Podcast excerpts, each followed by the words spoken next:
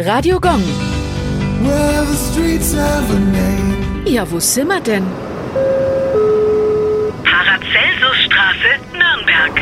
Die Paracelsusstraße liegt im Nürnberger Stadtteil Großreuth bei Schweinau. Sie hat ihren Namen von Philippus Theophrastus Aureolus Bombast von Hohenheim. Was für ein Name! Kein Wunder, dass er kurz Paracelsus genannt wurde. Er war seit der zweiten Hälfte des 16. Jahrhunderts einer der berühmtesten europäischen Ärzte überhaupt und gilt als Begründer der neueren Heilmittellehre. Sein Beiname Paracelsus, der erstmals 1529 zu finden ist, ist vermutlich vom griechischen Para und lateinischen Celsus abgeleitet und soll eine gelehrte Übersetzung von Hohenheim darstellen.